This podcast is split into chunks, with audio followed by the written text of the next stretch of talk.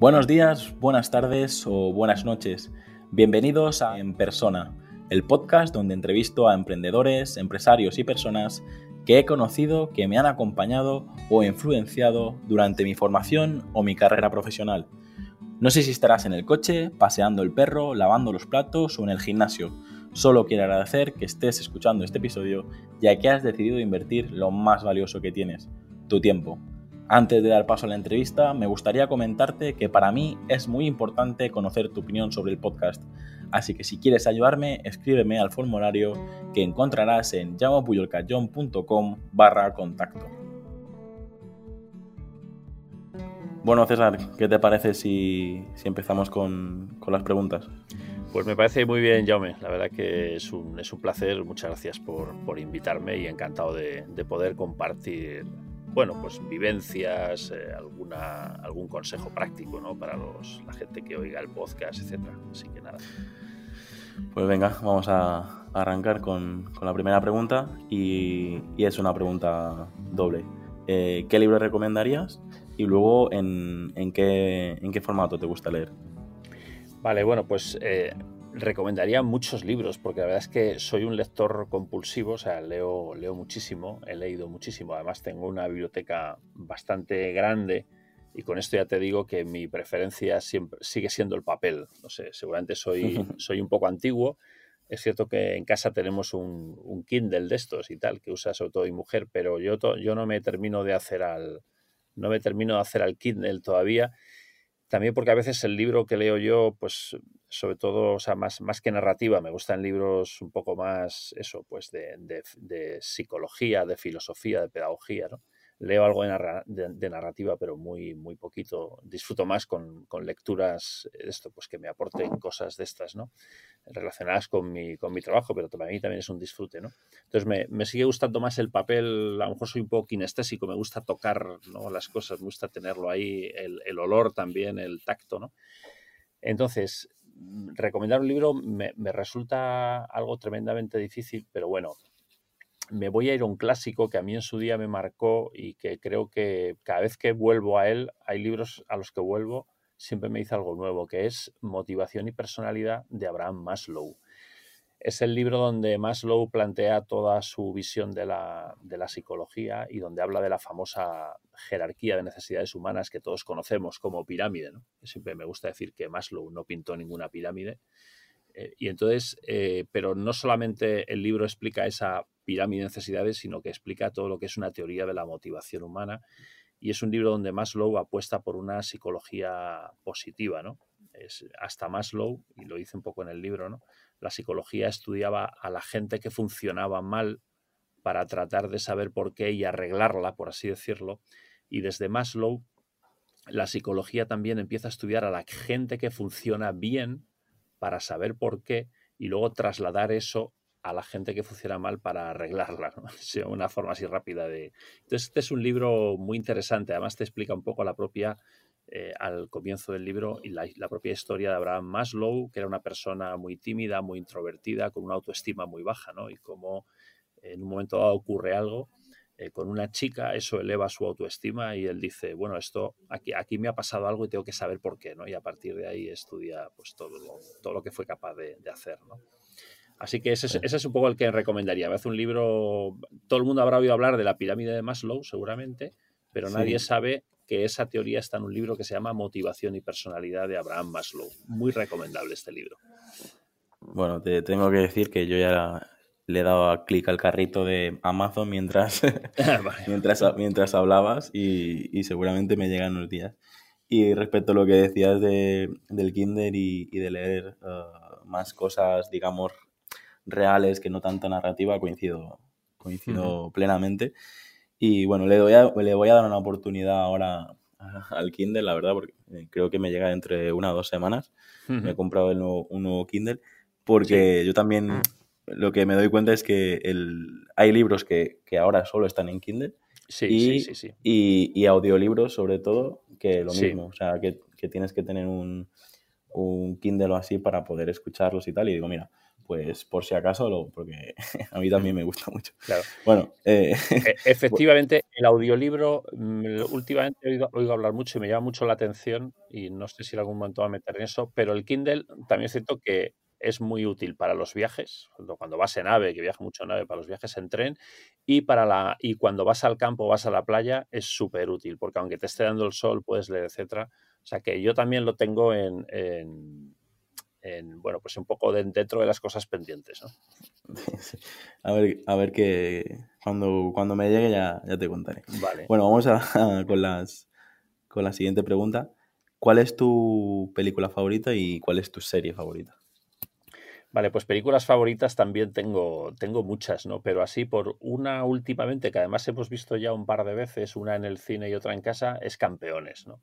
Esta, esta película que, que, pone bueno, pues que hace visible a esta gente que tiene otras capacidades, ¿no? Creo que es una película que está muy bien hecha. Eh, es una historia de, superación personal de ese equipo de personas. La historia del, entrenador con sus bueno, pues con su historia personal, con su dificultad personal, es una historia muy real también que nos puede pasar a cualquiera, ¿no? Y creo que tanto desde el punto de vista de lo, de lo que es un poco la, el proceso del, entrenador, ¿no? Eh, y el proceso del, equipo de chavales me parece una, serie y, lo que es un poco también el mundo de una asociación, de una ONG que tiene pocos recursos, que es lo que suele pasar, ¿no? Una, una película preciosa. Pero me, parece muy bonita y me gustó pues también porque, bueno, tengo un hijo que juega baloncesto, eh, tiene ahora 13 años, juega en el, en el club Pozuelo Básquet y, le gustó mucho la película. Y creo que es una película que a mi hijo mm, le ha servido para sensibilizarle con esta realidad. Y precisamente, fíjate, te cuento, Jaume, que antes de ayer tuvo un entrenamiento y como sorpresa, en el entrenamiento fueron a entrenar con ellos un grupo de discapacitados, ¿no? Y entonces vino encantado, vino encantado, además eran discapacitados y discapacitadas adultos, y vino encantado con una foto en el móvil, etcétera. Y la verdad que es una película que la hemos visto también en casa, en familia, y nos. Y bueno, y, fue un poco a petición de mi hijo. Entonces, cuando tu hijo te dice, vamos a ver esta película, dice, pues por supuesto, vamos a verla. Yo la verdad es que cuando dijo, vamos a verla otra vez, digo, joder, si ya la hemos visto en el cine, no apetece volver a verla. Pero reconozco que la volvimos a ver y que fue una película de estas que se te cae la lagrimilla. Así que nada, muy bien. De series, pues mira, una serie que vemos mucho, no soy mucho de series, ¿vale? O sea que no, no porque además em, em, me gusta dedicar el tiempo a otras cosas, ¿no? Pero también entiendo que, las, que en determinados momentos y, en casa, sobre todo es en el momento de la cena, que solemos cenar en el salón, en la mesa baja, así más bien de picoteo, no, no hacemos cenas muy, muy grandes, ¿no? Eh, y solemos hacerlo viendo alguna serie. Entonces vemos mucho la de Big Bang Theory. Nos parece una, ah, nos parece una serie súper divertida, diferente de, de, otras, de otras series y la verdad es que empezamos cogiéndola ya un poco avanzada hasta el final, hasta que les dan el premio Nobel y a Sheldon y tal, y se casan y tal. Y ahora nos hemos enganchado al inicio de la, de la serie para verlos, porque es una serie larguísima, ¿no? Que ha tenido. Y la verdad que es una serie súper entretenida, con un humor muy bien hecho, con una eh, que nos, que nos encanta. Pues la verdad que las, las dos recomendaciones me, me gustan. La primera eh, creo que es un poco lo que le decías, le ha, le ha dado una enseñanza a tu hijo que no, que no tiene precio y, no solo a tu hijo, yo creo que a, mucha gente aquí en, España sobre todo. y, luego el, respecto a la serie, pues también, quieras o no, también le ha dado visibilidad y ha normalizado un, una parte de la población que hasta ahora no tenía no tenía tanta, tanta visibilidad con el mundo de los videojuegos y el mundo friki y el mundo tal. Sí, y, sí, Y, lo ha convertido con algo de, no sé, algo de moda, algo, algo que, todo el mundo ya conoce, ¿no? Sí. Y, hay que decir que los guiones están, están muy, muy, muy bien eh, logrados porque todo lo que dicen es verdad sobre ciencia y todo esto me resulta, creo, tengo que decir, eh, César, que me resulta muy, muy difícil no, no, responderte. Normalmente dejo hablar al invitado, pero ya, ya, sí, sí. Eh, eh, creo que a partir de ahora voy a intentar a, no contestar todo lo que dices, porque si no, no te, te, voy a quitar un poquito el protagonismo. Así que Voy a intentar eh, hacer de entrevistado, de entrevistador, perdón. Vale, vale. Yo te entiendo porque te conozco y sé que también te dedicas a estas cosas y claro, es normal, ¿no? Que a uno le salga el... La parte de comunicación. La parte de eso, ¿no? Bueno, pues, eh, ¿qué lugar te gustaría visitar? Y cuéntanos que de todos aquellos lugares donde has estado, ¿cuál es el que más te gusta? Bueno, pues la verdad es que mm, gracias a mi trabajo pues he podido, he podido visitar muchos países, ¿no? Y he podido estar en muchos lugares, ¿no? tanto en España, lógicamente, como en, Europa, en, América.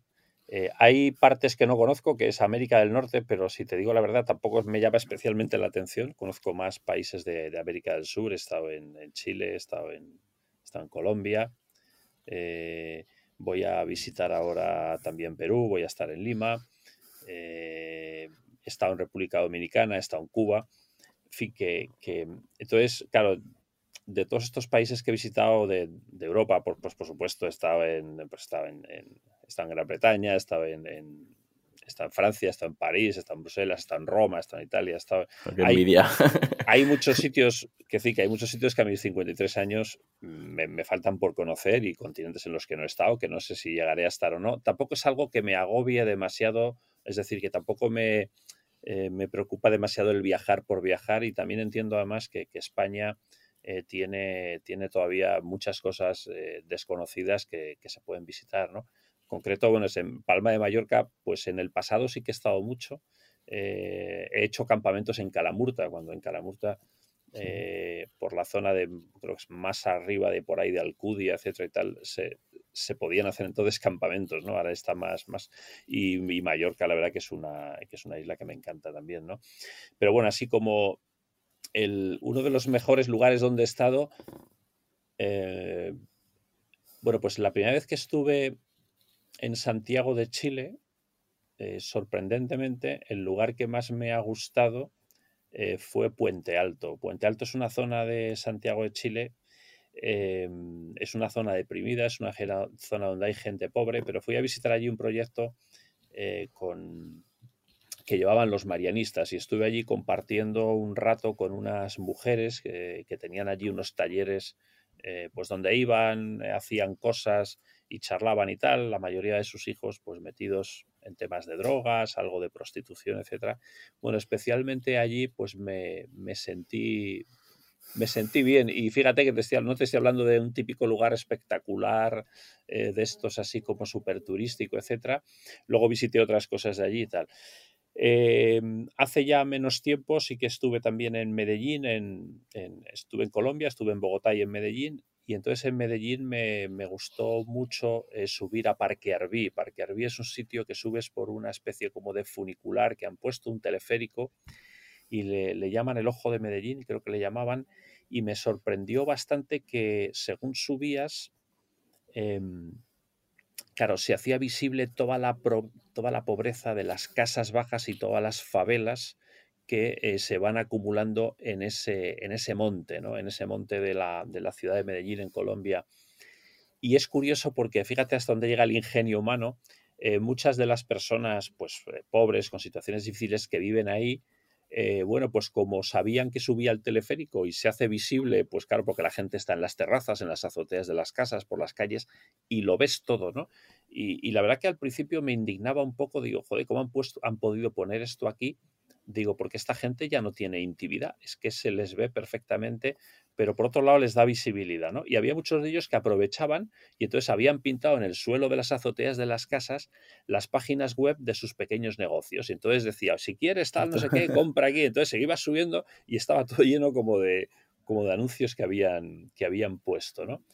Luego, claro, cuando ya llegas a la parte de arriba, a Parque Arbí, que ya has dejado todo eso, pues claro, aquello es una maravilla. Aquello es un sitio que está en un alto, hay una especie de mercadillo allí donde puedes eh, tomarte algo, donde te puedes tomar un zumo, etcétera. La verdad que me, me, resultó precioso, me resultó precioso. Luego ya pues en Bogotá, pues eso, estuvimos en, en un sitio que se llamaba Monserrate, donde había una virgen muy parecida a la, de Montserrat, pero ahí se llama Monserrate, arriba de estos que subes también en una especie de funicular y cuando subes estás a una altura terrible y te falta como el aire, ¿no? Te tienes que acomodar. Pues también, bueno, es que... Eh, he conocido sitios así muy bonitos, pero especialmente me guío por las emociones, los que emocionalmente eh, me han marcado más, ¿no? Sitios que me gustaría mm, que me gustaría visitar, ¿no? Mm, pues eh, sobre todo que no conozco el sur de Chile, sur de Chile, Argentina, Tierra de Fuego, la Patagonia, toda la zona esa. Estoy deseando que me inviten a dar un curso por allí para, para visitarlo. Claro, así tienes ya la excusa para, ir. Claro. Pues muy bien, pues la verdad que yo no tengo tanta experiencia viajando, pero ojalá tenga la oportunidad de conocer estos, estos sitios porque, como tú dices, yo también busco no tanto el turista, o, la zona turística, sino eh, los sitios que te hacen evolucionar ¿no? como, como persona. ¿Qué retos tienes todavía pendientes de cumplir? ¿Qué, es lo que, de todo lo que has hecho, qué es lo que te hace sentir más orgulloso y qué retos tienes todavía por cumplir? Bueno, pues yo la verdad es que todavía tengo muchos retos y sueños, o sea, y, es, y eso es una, es una sensación que me gusta, ¿no? Soy una persona de retos, soy una persona de hacer cosas y siento que todavía tengo muchas cosas que hacer. Eh, seguramente no tendré tiempo para hacerlas todas, pero bueno, tampoco me agobia eso demasiado, ¿no? Eh, mira, uno, uno, de los retos que tengo, así muy sencillo, tú, tú, ya sabes por mis cosas, lo veis por ahí, ¿no? Que a mí me gusta mucho cantar. Eh, creo que canto bastante bien, he dado muchos conciertos, sigo estando activo con, con dos amigos. Tenemos un grupito que se llama Albady Voices, que hacemos poesía mística musicalizada. Y hemos tenido el año pasado, hemos dado muchos conciertos por, por, por España, por, por, congresos, etcétera, sobre todo de ámbito, de ámbito espiritual religioso, ¿no? que es un poco la música que hacemos porque musicalizamos a los clásicos, a, Santa Teresa de Jesús, San Juan de la Cruz, Fray Luis de León, y además lo hacemos con un estilo un poco más, eh, un estilo así como más moderno de, lo que puede ser un cantautor tipo Amancio Prada, que también hace estas cosas, lo hacemos con un estilo así más de, pues, eh, que recuerda a Simon y Garfunkel, etcétera, con dos guitarras y tres voces. Entonces, eh, uno de los retos que tengo, una cosa que la gente dice canta muy bien, pero yo nunca he estudiado canto como tal, ¿no? o sea, he dado clases de canto y tal cuando he cantado en coros, entonces me gustaría tener tiempo para estudiar canto y, aprenderme algunas áreas de estas, de las que cantaban Pavarotti y toda esta gente, ¿no? O sea, me gustaría, cuando tenga un rato, perfeccionar el canto, es un reto. Otro reto es estudiar filosofía. O sea, yo he estudiado sociología, trabajo social, psicología social, pero no he estudiado filosofía y entonces eh, me encanta cuando leo a gente que son filósofos y filósofas de verdad, ¿no? El discurso que tienen, la narrativa, la forma de pensar. O sea, creo que me, atrae mucho todo lo que es un poco eh, el aprender a pensar eh, mejor, pensar el mundo, pensarnos mejor y todo eso te lo da, esas herramientas te las da la filosofía.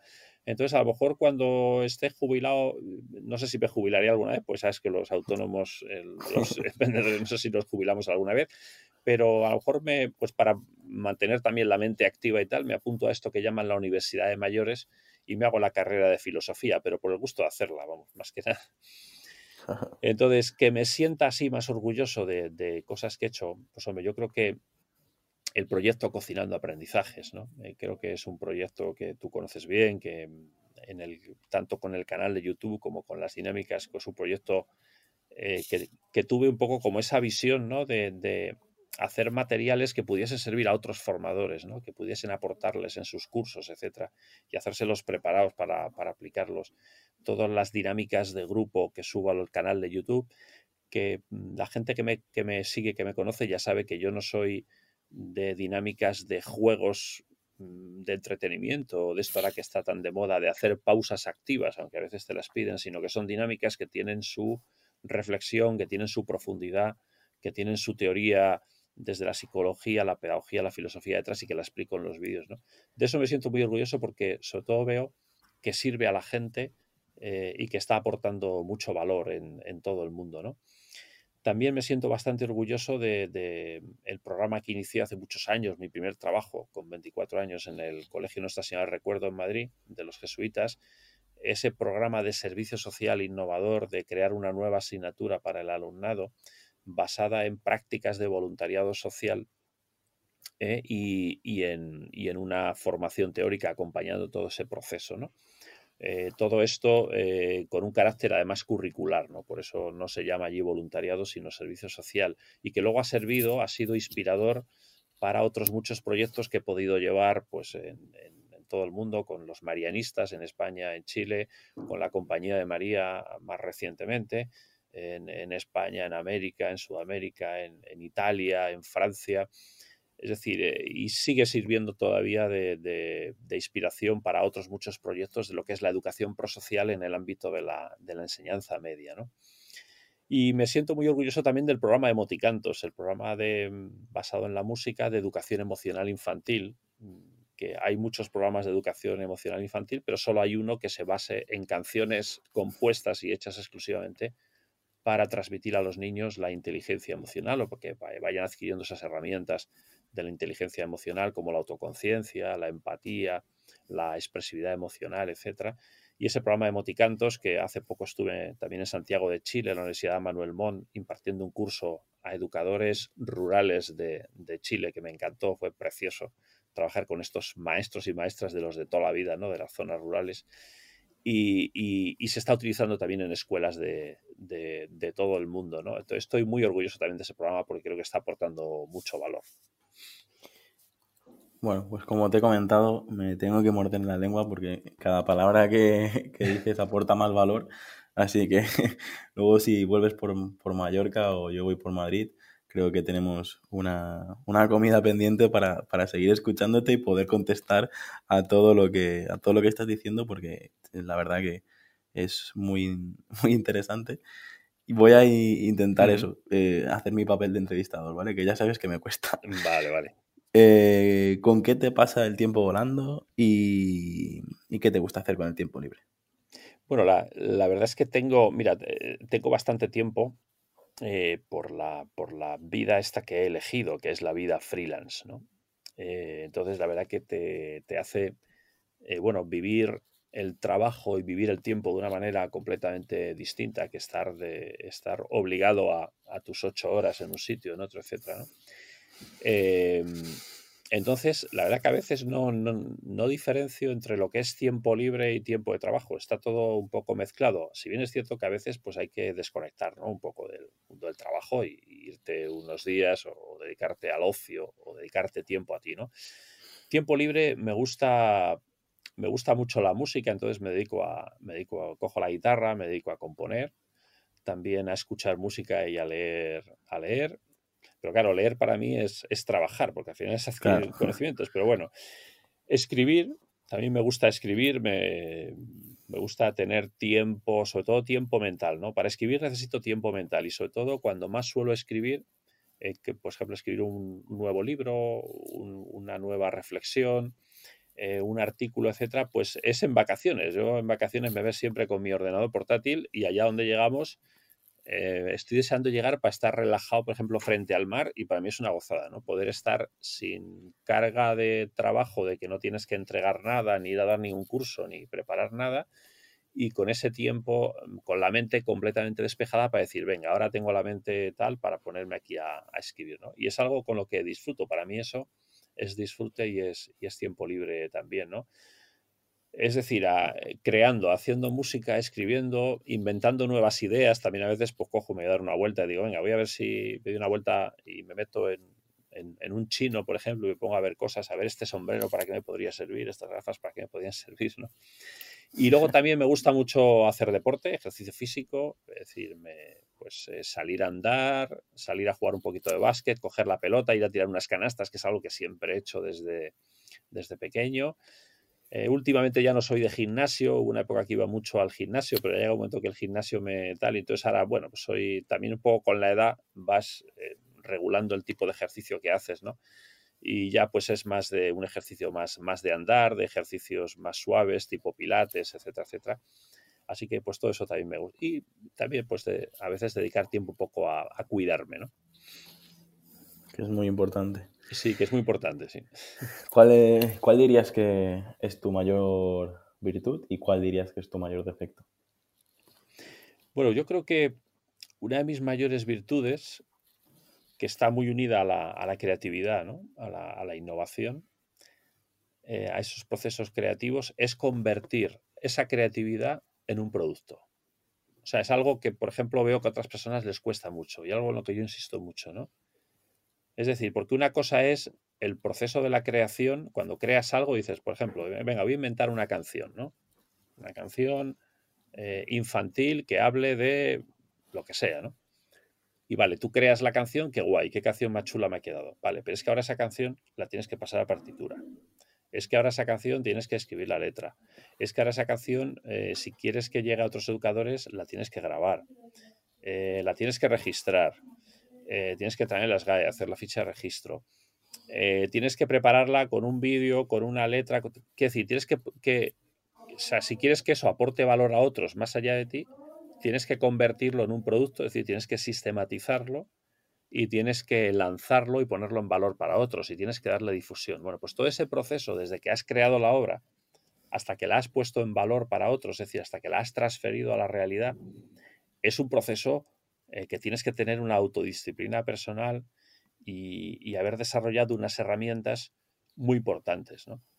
Es como el que tiene el emprendedor que tiene una buena idea para montar una empresa, pero nunca la monta. Claro, es, que, para llegar a montarla te tienes que sentar, tienes que escribir eh, el proyecto, tienes que buscar socios, tienes que buscar financiación. Es decir, entonces hay gente muy creativa, pero que no pone su creatividad en valor, que no la transfiere, que no hace esa transferencia a la realidad y a la sociedad porque eh, no encuentra el tiempo, las ganas, la motivación o no ha desarrollado las herramientas para sistematizarlo. Creo que eso es una virtud. Y creo que, mm, cuando no hay, y creo que se pierden muchas buenas ideas porque no, porque no se transfieren, ¿no? porque no hay ese proceso de sistematización. ¿no? Bueno, todo el proyecto Cocinando Aprendizajes está impregnado de ello. ¿no? proyecto en el que yo he cogido mis ideas, pero... Y, te aseguro que cuando me invento una nueva dinámica, o sea, el proceso de inventarte le dices, joder, qué dinámica más chula me acabo de inventar, genial, ¿no? Vale, pero es que ahora tienes que coger eso y transformarlo en algo, ¿no? Mm, el último vídeo que he subido al canal, que a lo mejor lo has visto ya, es este que, que salgo ahí con los guantes, con cinco guantes, ¿no? Unos guantes, guantes para relacionarse con el mundo, es algo con los guantes de boxeo, con el guante de béisbol, con los guantes de satén. Bueno, llevo un mes buscando información sobre tipos de guantes, pensando que guantes pueden ir mejor. Eh, yendo a comprar guantes. A ver, este lo voy a lo compro en Decathlon, que es más barato. Este lo pido por Amazon, este tal. ¿Qué podría servirme para aquí mejor? ¿El guante de jardinero, el guante de tal? Y luego ir a buscar, es decir, todo ese proceso de ir a comprar los guantes, a buscarlos, escribir lo que vas a decir en el vídeo, sistematizarlo, hacer el vídeo, eh, luego sobre la marcha vas cambiando y dices, ah, pues mira, qué chulo me ha quedado. Pues entonces voy a hacer dos vídeos. Voy a hacer un vídeo en el que voy a hacer toda la eh, puesta en escena de los guantes, que además al final decidí hacerlo con, con, expresión no verbal y con música detrás. Y luego voy a hacer otro explicando la Claro, pues todo ese proceso, o sea, la idea de los guantes es, creo que es una buena idea. Eh, los guantes como formas de relacionarse con el mundo, pero claro, luego eso tienes que grabarte el vídeo, tienes que comprar los guantes, tienes que escribirlo, tienes que explicarlo. Entonces, eso creo que es una, gran virtud. ¿Y el tema del defecto, nos puedes confesar algo? Pues el defecto, mira, uno de los defectos así que tengo es que necesito una fecha para hacer las cosas, incluso una hora. O sea, necesito fecha y hora. Eh, aun teniendo tiempo, o sea, soy de los que, y esto te va a sorprender, ¿no? Pero vamos, soy así, de los que lo voy dejando, lo voy dejando y lo voy dejando. Entonces, a veces incluso cuando trabajo con clientes, le digo, oye, pero esto para cuándo lo necesitas? Bueno, tú lo vas haciendo, digo, no, vamos a ver, ponme una fecha. Digo, pero ¿cómo no me pongas una fecha?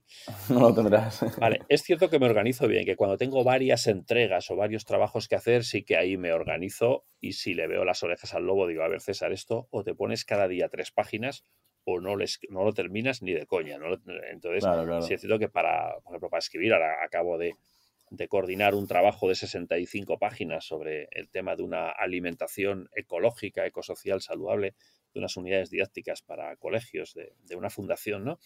Y ese sí que, eh, sí, bueno, pues, pues eh, como sé que mm, tal, ahí sí que me he tenido que poner yo unas fechas, pero le he dicho a este, oye, ponme una fecha y me dijo, vale, final de febrero. Y bueno, la verdad que lo entregué el fin de semana pasado, pero porque yo sabía que tenía fecha de final de febrero. Si no, lo dejas pasar, lo dejas pasar. Y entonces, me gustaría no tener que ponerme fecha, sino que realmente ir con el pimpán este del día día a día, pero como no me ponga una fecha, lo voy dejando, lo voy dejando. Bueno, todos los que trabajamos con entregas nos ha pasado alguna vez esto. Eh, la séptima pregunta eh, es a ver si tienes algún vicio que nos puedas confesar. Pero ya te digo, hay gente que se muerde las uñas, hay gente que le gusta el chocolate, hay gente que le gustan las pipas, es decir, eh, es un vicio eso, que nos puedas confesar.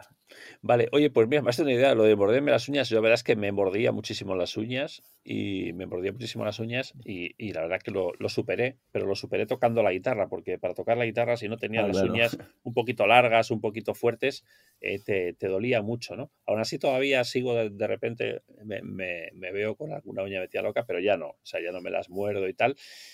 Eh, y de hecho mi, mi, hija heredó ese vicio y, hice una canción que se llama El dedito sin uñita para niños que, como animando el dedo, ¿no? Que estaba muy triste porque le había mordido la uñita y se le iba a infectar y tal, han venido los bichitos y se ha puesto malito y tal. Y hice esa canción que está por ahí por YouTube, si queréis la buscáis, el, el el dedito sin uñita, bueno, también está por ahí por Spotify, por la tal. Y, a mi hija le ayudó bastante y dejó de comerse las uñas, así que le, le, sirvió. Pero bueno, mira, para el tema del vicio he tenido que buscar lo que significa vicio en el diccionario, ¿vale? Porque no tenía muy claro. Entonces dice, dice, hábito de hacer mal algo o de hacer una cosa perjudicial o que se considera reprobable desde el punto de vista moral, ¿vale? El vicio de fumar, el vicio de beber, jamás había tenido el vicio de mentir, tiene el vicio de hablar alto. Vale, bueno, yo la verdad es que ni fumo y beber bebo, me gusta beber buen vino y buena cerveza, pero moderadamente, con lo cual no lo considero un vicio. No me gustan los licores, no me gustan las copas. Eh, o sea, cuando salgo y tal, o bebo cerveza o bebo, o bebo vino, ¿no? Y luego también una segunda acepción de vicio era situación de libertinaje o entrega desenfrenada a los placeres sexuales entregarse al vicio, caer en el vicio y la corrupción. Digo, bueno, pues la verdad es que yo, es decir, lógicamente eh, tengo esposa, estoy afortunadamente muy bien con mi mujer, dentro de poco ya haremos 25 años de casados y nos entregamos a los, a los placeres pues estupendamente el uno con el otro y la verdad que en ese sentido no tengo ningún problema ni, ni, me atraen así como, en fin, que otras mujeres o tal, otras, o sea, que, que, en ese sentido me considero afortunado. Tengo una mujer que es fantástica, que me aguanta algunas manías y algunos vicios y, y bien, ¿no? Entonces, bueno, eh, así como vicio, tal vez abuso de los dulces. Eh, y, eso que soy una persona que se mantiene bastante en forma y tal. Y a, lo mejor es por eso, digo, bueno, como soy un tío delgado, de construcción delgada, como no me engorda y tal, pues voy a aprovechar. Me lo puedo permitir, ¿no? Y sé que no es bueno, ¿no? Entonces, mira, es irresistible y tú lo sabes bien, estar en Palma de Mallorca y no tomarte una buena ensaimada de horno, esas recuerdo la, última vez que, hace unos años que estuve en Calvía dando una conferencia, que, estabas tú por allí organizando el tema, ¿no? Sobre para, para, adolescentes y que luego me tuviste la amabilidad de llevarme en coche hasta Palma. Entonces yo tenía tiempo hasta ir al aeropuerto y tal, y me dejaste por el centro y te pregunté, oye, ¿dónde hay por aquí? dice, mira, tú anda por aquí, ya verás que hay un sitio que hay una ensaimadería y tal. Y efectivamente fui allí y me metí no una ensaimada, sino dos, con un buen café. Entonces sí, considero que eso es un, es un pequeño vicio. Madre mía. Hemos hablado mucho de, música, pero ¿qué canción es la que te pones cuando necesitas un, un chute de energía? Eh, yo rock and roll, macho. O sea, rock. O sea, a mí, me, a mí me pone el rock. O sea, cuando necesito así recargarme de energía, buen rock. Y de hecho, pues yo la, emisora de radio que más escucho es la de Rock FM, ¿no? Eh, el rock, ¿no? Eh, aquí, por mojarme con un tema, bueno, voy a barrer para casa, me quedo con alguna de Miguel Ríos. Eh, Santa Lucía me encanta, es una canción que me, Si quiero un poquito más de actividad, pues me voy al rock and ríos y tal. Pero vamos, cualquier tema de rock. Eh, de hecho, algunas playlists de Spotify que uso para trabajar son de rock. Si necesito algo más tranquilo, me pongo música clásica, también es verdad, ¿no? Pero si necesito actividad, rock. Me, me gusta porque coincidimos en bastantes cosas. ¿eh? Yo también soy de música clásica para concentrarme y rock para, para, animarme. Y bueno, supongo que coincidimos con bastante más gente, pero eh, voy a escuchar eh, alguna de las canciones que has comentado antes también de, de, tu canal y luego también buscaré. Porque no, no sabía que eso, que tenías al, al Spotify y tal. Bueno, luego investigaré. Sí, sí, sí. sí que lo tenía controlado, pero Spotify no. Eh, ¿Qué es para ti la felicidad, eh, César? Bueno, la, felicidad yo creo que es un, es un, es un cómo, ¿no? Es, un camino, ¿no? no es una meta. Yo creo que es, que es un modo de llegar, ¿no? dicen que la felicidad está en la llegada. Bueno, pues evidentemente hay llegadas muy bonitas, ¿no? Hay, hay metas, hay logros que los celebras, pero, pero, pero también está en el camino, ¿no? Eh, es, yo creo que es más un camino que, que una meta, ¿no? Eh, hace poco además hice una reflexión sobre, sobre la felicidad. He hecho un test sobre la felicidad basado en mis cartas. Tengo una dinámica que son las cartas de la felicidad. Y lo que hice ahí es que leí, leí a varios expertos en, felicidad, varios libros, ¿no? Eh, porque, bueno, antes de hacer una dinámica, un tema como la felicidad, que yo creo que es un tema del que se habla muy alegremente y he visto test bastante malos sobre ello, ¿no? De esto de las revistas estas de autoayuda y tal. Yo creo que hay que, hay que fundamentarlo bien. Entonces yo leí mucho y al final me, gustó mucho em, la identificación de los factores de felicidad y de infelicidad, ¿no? O sea, ser feliz es aprender a ser feliz y también tratar de no ser infeliz. Es, un poco las dos cosas, ¿no? Eh, decir, por ejemplo, eh, depender de las valoraciones de otros, competir con los demás en ser mejor, eh, estar constantemente teniendo que hacer algo sí o sí, envidiar los éxitos o los bienes de otros, eh, desconfiar de la gente, pensar que la gente te quiere hacer daño, el tener miedo al, al, al qué pensarán, al qué dirán los demás, idealizar el pasado, todo eso son formas de, esos son factores de infelicidad, ¿no? Y entonces hay que saber identificarlos para, deshacerse de ello, ¿no? Eh, factores de felicidad, pues ayudar a los demás, es tener ese espíritu de superación y mejora personal, saber desprenderte de lo, material, no vivir tan atados a las cosas materiales, em, aceptar las cosas como vienen, eh, abrazar nuestras emociones, ver la oportunidad en los problemas, eh, tener un sueño, tener un sentido en la vida, elegir nuestras propias opiniones y decisiones, esos son factores de felicidad, ¿no? Entonces, la felicidad es, yo siempre me gusta decir que es eh, procurar ser feliz, pero también procurar no ser infeliz, es decir, eh, potenciar tus factores de felicidad y tratar de evitar los factores de infelicidad o superar los factores de infelicidad.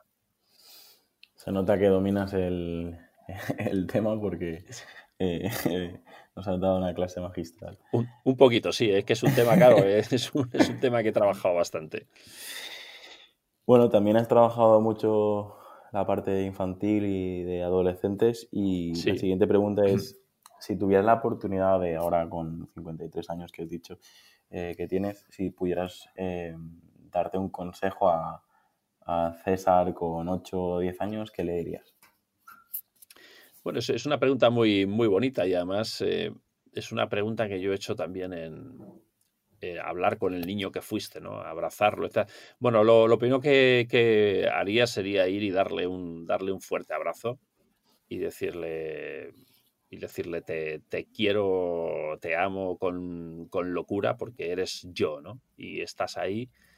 Y bueno, pues le, diría que, que siguiera siendo lo, soñador y lo despistado que era, que eso que creo que le ayudó bastante, ¿no? Yo, a mí me decía mi madre siempre que le llamaba al cole, o sea, cuando estaba en, el, en la escuela, eh, me decía mi madre que, que, iba a ver al profesor, dice que le llamaba y dice, no es que su hijo está en clase y llega y se pone a mirar por la ventana y, y se le va, se le va el... Entonces yo era súper, súper, súper eh, despistado, o sea, decir, súper soñador, es decir, que no, de, hecho, creo que no me acuerdo prácticamente de ninguna de las clases que fui cuando, cuando estaba en, lo que era entonces la, la EGB, ¿no? ¿no? Porque estaba en, absolutamente en mi mundo, ¿no? Y bueno, pues en mi mundo era un mundo muy creativo, muy soñador, estaba en mis cosas, ¿no? Eh, bueno, yo le diría que siga ahí, que siga ahí conmigo, siendo creativo, expresando sus emociones, jugando, llorando a veces, que no se esconda, que salga y proteste cuando lo considere necesario. Eh, yo creo que es fundamental eh, tener ese diálogo con el niño interior, ¿no? No, no silenciar al yo niño, porque entonces nos convertimos en adultos grises sin sueños ni emociones. ¿no? Esto lo dice el análisis transaccional, ¿no? que dice que todos tenemos dentro un yo padre, un yo adulto y un yo niño. ¿no? Y hay gente que cuando llega a cierta edad adulta ya, pues el, su yo padre y su yo adulto se ponen de acuerdo para silenciar y anular al yo niño. ¿no? Y entonces son personas que dejan de emocionarse, que dejan de sentir que dejan de llorar, que dejan de, ser creativos, que dejan de, tener pataletas. Todos tenemos derecho a tener una pataleta de vez en cuando, ¿no? Eh, yo le diría eso, ¿no? Pero sobre todo le, eso, le, abrazaría y le diría gracias, gracias por, por, estar ahí, ¿no? Muy bien, pues ahora vamos al, al lado opuesto. Si tuviera la oportunidad de enviar un mensaje al César con 80 años, ¿qué le dirías? Y añado la segunda parte de la pregunta, que cómo ves el futuro. No, no hablo solo de, de, tu futuro familiar y profesional, sino del futuro en general. Eh, si, si, el coronavirus no lo permite y, y luego pues eh, el cambio climático no lo permite, es decir, aquí puedes hablar del tema que quieras. Es un poco qué mensaje te enviarías y, y luego cómo, cómo ves eh, esos 27, 30 años de, que, te quedan para llegar allí cómo, cómo, lo ves. Bueno, pues la verdad que el mensaje que le enviaría eh, eh, sería un mensaje de, de, decir, oye, sigue, sigue peleando, vamos, sigue, no, peleando, no, eh, sigue saliendo, no te quedes, no te quedes metido en, en, casa, si, si las fuerzas te lo permiten, si el cuerpo te lo permite, o sea, yo, yo voy a tratar de, porque como ya te he dicho, me, gusta mucho cuidarme, ¿no? Lo que pasa es que, bueno, que la vida a veces pues tiene cosas que, no, que tú no puedes elegir, pero en lo que yo pueda elegir, yo voy a tratar de, llegar, quiero llegar a los 80 y me gustaría llegar eh, en buena forma, ¿no? Entonces, bueno, pues sigue, sigue haciendo cosas, sigue dando guerra, sigue, sigue proponiendo, ¿no? En la medida que, puedas, ¿no? Em, yo respecto al futuro mm, soy optimista. O sea, yo creo en el ser humano, creo en su capacidad de cambio. Es decir, yo creo que, creo que estos problemas que, son reales y que además ya los estamos viendo y que ya nos están afectando, ¿no? Cambio climático, todo esto. Em, creo, que, creo que estamos a tiempo todavía de, darnos cuenta, ¿no? Es cierto que el ser humano, desgraciadamente, es hasta que, decir, que hasta que no estás ahí ya con el, con el tema, y a veces es cierto que, bueno, pues hay gente que, que dice que hay cosas que son irreversibles, ¿no? Bueno, yo creo que que el, ingenio y el talento humano todavía tiene mucho que decir aquí y espero que lo diga, ¿no? Es cierto que el futuro, mm, bueno, a veces está un poco nublado por las fakes, ¿no? Pero también en las fakes, en eso yo creo que vamos avanzando y aprendiendo, ¿no? Eh, a, intentar que no nos nublen ese futuro, que no nos, que no nos afecten el, el presente, ¿no? Por un futuro que se puede presentar a veces gente que te lo presenta pues como, como algo apocalíptico, ¿no? Y tal. Eh, el mensaje que le daría, bueno, pues estés donde estés, llegues donde llegues, pues el camino ha merecido la pena y tendrá sentido. ¿Vale? También, también le diría a ese César de 80 años, digo, oye, no te molestes si no pienso mucho en ti, ¿vale? Que es porque quiero vivir a tope el presente también, ¿vale? Es decir, fíjate que es algo que tampoco me... en, en lo que nos preocupa ahora respecto del futuro en, lo que son las, las, pensiones, la jubilación, los seguros de la hipoteca, etcétera, etcétera. Eh, bueno, pues evidentemente hay que estar asegurado, etcétera. Pero a mí es un tema que sinceramente no me... Eh, todo esto de, asegurar la jubilación, la pensión, no sé qué, pues no me, no me preocupa en, no, no me preocupa en exceso. Muy bien. Eh, pensaba que le dirías a ver si había aprobado el examen de filosofía. Ah, qué bueno, qué bueno. Sí, sí, es, broma, ¿verdad? qué bueno, pues oye, sí, es verdad, es verdad. con el título, con el título de filosofía en la mano ahí. Bueno, esta es una de las preguntas que más me gusta y hay gente que responde por la parte familiar, eh, de algún ente, algún familiar de, de pasado o hay gente que, habla de personajes famosos. La pregunta es, ¿a quién te gustaría eh, conocer? Pues mira, así de... Eh, aquí pues mira, me gustaría conocer así de, familiares a mis bisabuelos paternos y maternos. A mis bisabuelos. O sea, me gustaría conocerlos y tener una... Vamos, sería una gozada tener una charla, una conversación con ellos, ¿no? O sea, ver un poco la gente que ha estado en mis orígenes, ¿no? Pues cómo vivía, cómo pensaba, qué pensaba del mundo, cómo veía su futuro, ¿no? Eh, me gustaría tener una charla con ellos y eh, pues un poco como alguien que viene desde el futuro a verles, ¿no? Y decir, bueno, yo soy el, yo soy el futuro y me dedico a esto y me gusta y, y esto es lo que va a pasar, ¿no? Y, tranquilos porque somos una familia súper, o sea, no, no, somos perfectos, evidentemente, pero nos encanta reunirnos, reírnos, contar chistes, cantar canciones. es decir, que, que, no os preocupéis porque esto, esto va a tirar para adelante. O sea, es una familia más, eh, fin, numerosa y tal, ¿no? Sería un lujo, ¿no? Em, conocer así a, un, un, famoso. Bueno, no sé. Hoy, mira, acabamos de hablar del cambio climático. Me gustaría tener una charla con Greta Thunberg, ¿no? Con, ¿Ah, esta, con esta chica, ¿no? tener una charla con ella, con intérprete, evidentemente, porque si el tema del, del, inglés no ha, sido, no, ha sido una de mis. Yo soy de bachillerato de francés, siempre lo digo, y no ha sido una de mis. Eh, mira, ese, sí que es una. No sé si es un vicio. No, un vicio. Ese sí que es un reto, un reto. Alguna vez me. Pero encerrarme, porque sí, he estudiado y tal, eso, pero, pero no me lanzo a, a hablar fluidamente encerrarme en un sitio de estos, en una aldea de estas, donde solamente se pueda hablar inglés y no necesite y lo necesite además imperiosamente, que es la manera, ¿no? Bueno, pues tener una charla con Greta Thunberg y que me cuente sus sueños, sus aspiraciones, cómo ve el mundo, cómo ve a los jóvenes. Creo que sería muy, muy interesante poder tener una, una charla con ella y además grabar un vídeo y sacarlo en mi canal de YouTube. No, por darme publicidad, sino decir, oye, mira, he hablado con Greta Thunberg de, de, todo esto, ¿no? Así como algo que pueda aportar, ¿no? Eh, muy bien, pues ya quedan las las últimas tres, cuatro preguntas. Em, ¿Qué es para ti emprender o qué ha supuesto para ti emprender? Ya has tenido unas palabras sobre el concepto freelance. Em, ¿Por qué recomendarías emprender o por qué no recomendarías emprender? Bueno, dicen los expertos que se puede emprender por oportunidad o por necesidad, ¿no?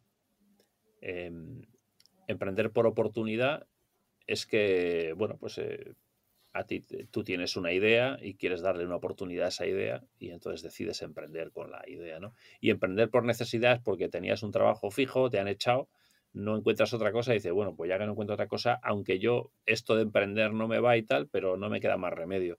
Yo creo que eso es un que es eso es un error porque ahí no está el, espíritu emprendedor. Yo hablo mucho, lo que más he trabajado yo es el espíritu emprendedor.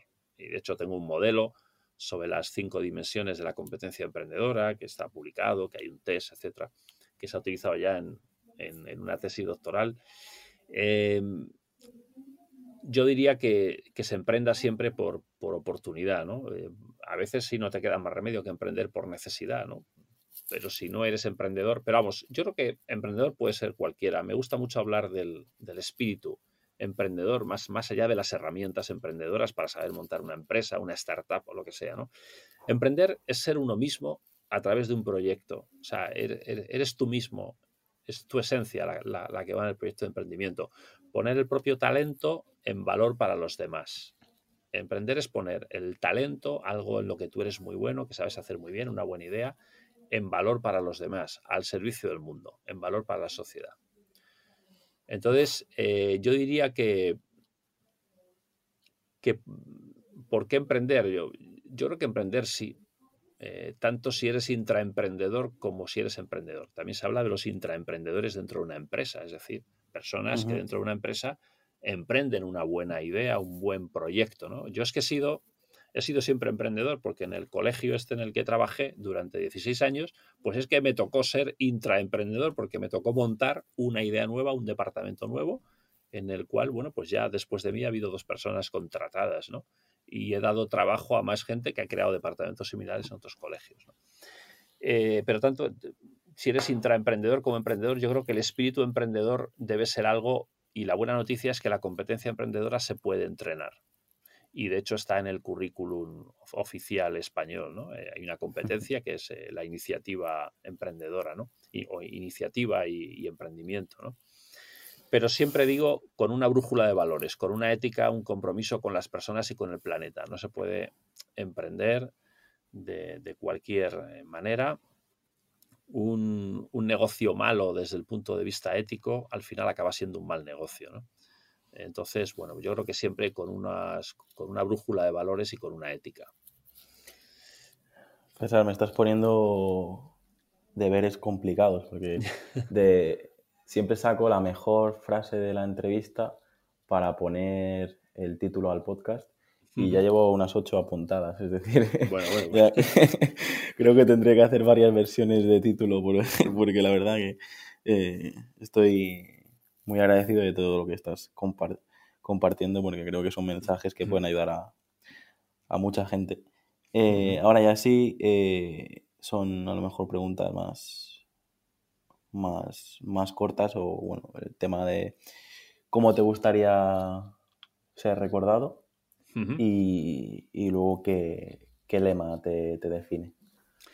Vale, pues a ver, me gustaría ser recordado como lo que, como lo que parece que soy, eh, pero porque la gente dice que soy, ¿no? Hace poco me dijo una argentina que estuve haciendo un proceso de coaching con ella, me dijo, vos sos el capo de las metáforas, me dijo.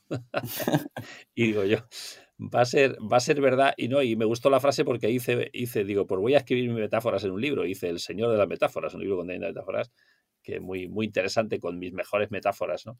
Que explicadas en tres páginas con aplicaciones, etcétera, lo podéis encontrar en, en Amazon, ¿no? A ver, me gustaría ser recordado como un tipo original, creativo, valiente, innovador en las propuestas, independiente de las modas o las tendencias en mi campo, estoy por encima de todo eso ya, que ha compartido su conocimiento para ayudar a otros en procesos de desarrollo humano que no se conforma con lo que ya está hecho. Un tipo original, libre, sincero y que hace y dice las cosas como las siente. Así, como un tipo auténtico, me gusta ser auténtico. ¿no? Eh, ¿Qué lema me define? Bueno, pues la verdad es que eh, no, me he preocupado mucho de hacer así frases propias. Tengo alguna frase que me han pedido a veces, pero no, no recuerdo muy bien, alguna tengo por ahí.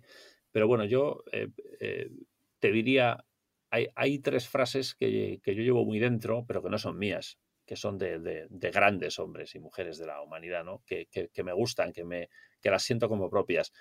En todo amar y servir, de Ignacio de Loyola. Quien no vive para servir no sirve para vivir, de Teresa de Calcuta y Saber más para servir mejor, de Vicente de, Paul. Tienen las tres como hilo conductor el servicio, el estar al servicio de la, de la persona, de la sociedad, del mundo. ¿no? Entonces, ese servicio que se hace con amor, eh, que se hace con un, bueno, pues con un, eh, con, un sentido vital, con un proyecto existencial, y también que para servir mejor tienes que formarte, tienes que saber más, ¿no? Estar en ese proceso de perfeccionamiento, de mejora continua. Pues genial. Ahora ya la última pregunta, César, es, es el momento que le, que le dejo a los invitados para contar alguna historia, para, para promocionarse. Pues si tienes algo, bueno, eh, yo ya le digo a la audiencia que, que si investiga un poquito sobre ti, si, si navega un poco solo por Amazon, ya tendrá infinidad de contenidos para, para aprender.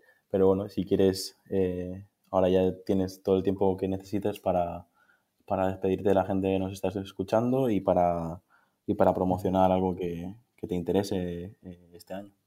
Muy bien. Bueno, pues te, eh, dos cosas que contar, dos proyectos en los que estoy ahora muy metido. Uno que no es, no es tanto para mí o para mi beneficio, pero que es para beneficio al final de la sociedad. ¿no? Es un proyecto que llevo dos años trabajando con una fundación en Murcia que se llama FADE, eh, Fundación Ayuda, Desarrollo y Educación, eh, les he desarrollado todos los contenidos teóricos de un programa formativo online muy ambicioso que es de certificación de competencias soft skills, habilidades blandas, a través del voluntariado. Les he hecho todos los contenidos teóricos, unas 15 páginas por contenido, todo el test de valoración previa de esas competencias, todo el programa evaluativo basado en competencias, un proyecto muy ambicioso. Ahora estoy yo de tutor eh, de alguna manera de tutor de, un grupo piloto de 50 voluntarios eh, para hacer el manual del tutor y voy a empezar a partir ya de este mes que entra y después en abril también en Madrid, en abril estaré en Murcia, eh, formando a los primeros tutores de entidades, sobre todo fundaciones, entidades de voluntariado, para formar a sus voluntarios en estas 10 competencias o habilidades soft skills. El proyecto se llama Talante Solidario y son habilidades conocidas por todos, trabajo en equipo, liderazgo de servicio, iniciativa, autonomía, comunicación interpersonal, empatía, asertividad, es decir, todas estas herramientas que, mm, que todos conocemos, pero la peculiaridad que tienen es que, bueno, tienen unos contenidos muy actualizados y muy innovadores, tiene unas herramientas de evaluación basadas en la enseñanza para la comprensión, proyecto Zero de Harvard, David Perkins, etcétera, etcétera. Es decir, un proyecto muy ambicioso con innovación pedagógica detrás. Y luego todo el entrenamiento que se hace todos los ejercicios de entrenamiento basados en indicadores competenciales que hay que hacer de esas competencias se, hacen en el propio voluntariado que hace la persona que está haciendo el curso. Con lo cual es un aporte que le das a cualquier entidad que hace voluntariado con personas muy, muy bueno, muy recomendable. Entonces, eh, si hay alguna entidad que nos está oyendo, algún voluntario que se quiere formar, que se pongan en contacto con FADE en Murcia, lo busca en fade.org, ¿vale? Eh, o que busquen proyecto o programa Talante Solidario de FADE y que hagan, bueno, pues ese acuerdo, eh, ese convenio con FADE, lo puede hacer la propia institución, etcétera, y a lo mejor llegan a tiempo para apuntarse al curso tutores. Es un proyecto en el que estoy muy involucrado personalmente y que me parece que merece muchísimo la pena. Porque además esas competencias se certifican y lo que se busca es aumentar la empleabilidad laboral de los jóvenes después en el mercado de trabajo. Es decir, que desarrollen unas competencias que luego les van a pedir el mercado de trabajo, pero además con la peculiaridad de que las van a desarrollar haciendo un voluntariado, ¿no? Y se les van a certificar. Eh, con lo cual va a aumentar tus posibilidades el día de mañana en el mundo laboral. Muy interesante para, para jóvenes, ¿no? Y otro proyecto, por comentaros este más personal, pues mira, es un proyecto musical. Acabo de sacar al mercado en todas las plataformas el disco Marina y los emoticantos que es este programa que comentaba antes de educación emocional infantil. Marina es mi hija, Marina García Rincón, y ha sido desde pequeñita la cantante de los emoticantos. Entonces, bueno, pues eh, eh, eh, lo que he hecho ha sido, pues ya de alguna manera, volver a regrabar con ella todas las canciones, las 11, 11 canciones del programa bien grabadas, está teniendo bastante éxito ya en reproducciones, en, tanto en Spotify como en Amazon, como en Apple Music. Está ya en todas las plataformas, se puede escuchar, se puede comprar el, disco. Y lo que he querido pues, es hacer un, ir un poco al siguiente nivel, ¿no? ir un poquito más allá y poder llevar ya, pues, cada vez hay más profesoras eh, de educación infantil, profesores que me dicen, oye, pero es que yo al final, para trabajar la canción, es que claro, ya todos llevamos la música en el móvil, digo, no te preocupes, que lo voy a sistematizar y lo voy a poner ahí. Este programa de Emoticantos está en emoticantos.es en internet explicado, tiene una serie de vídeos muy famosos en YouTube, algunos ya han pasado el millón de visualizaciones. Eh, se utiliza en colegios de todo el mundo, es un programa educativo que tiene también un libro publicado en Amazon, Emoticantos, que tiene unas fichas de trabajo para colorear, para trabajar con los vídeos de YouTube, con los mismos dibujos de los vídeos. Es un programa muy completo para profesores de educación de educación infantil y de educación, y de educación primaria. Así que bueno, pues yo creo que ya eh, no, te digo más, sabes que tengo, que tengo muchos proyectos, pero yo con estos dos eh, ya he dicho, eh, he dicho bastante. Te doy las gracias, Jaume, también por permitirme el, poder difundirlos ¿no? a través de este medio. No, gracias a ti por, por compartir todo lo que has compartido con nosotros y me sabe mal porque ya te digo, creo que ambos teníamos eh, reservado una horita para, hablar, pero creo que con el gen emprendedor que tenemos los dos y con las ganas de hablar que tenemos los dos, podríamos hablar durante, durante horas. Eh, nada, la verdad que me ha encantado entrevistarte porque has compartido, eh, siempre le comento al principio que, pues que, se tome su tiempo para responder, que, que, no hay prisa, que tenemos la parte personal, la parte profesional, que cada uno es libre de responder lo que quiera y tú has compartido un montón de valor en cada, en cada respuesta y la verdad que es, eh, te lo agradezco, te lo agradezco mucho porque esto se queda aquí grabado ya para siempre. Así que nada, em, dejamos aquí la entrevista, un abrazo muy fuerte y, y seguimos en contacto, ¿vale?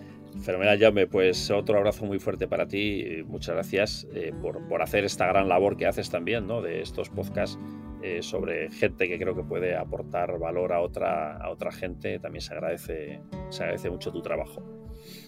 Un abrazo. Hasta luego. Un abrazo. Hasta aquí el episodio de hoy. Si te ha gustado la entrevista, no olvides compartirla en redes sociales y valorar el podcast en iTunes, Evox o Spotify para llegar a mucha más gente. Recuerda, para enviarme tu opinión sobre el podcast, escríbeme al formulario que encontrarás en llamopuyolcanchon.com barra contacto. Encuentra este y todos los demás capítulos en enpersona.com.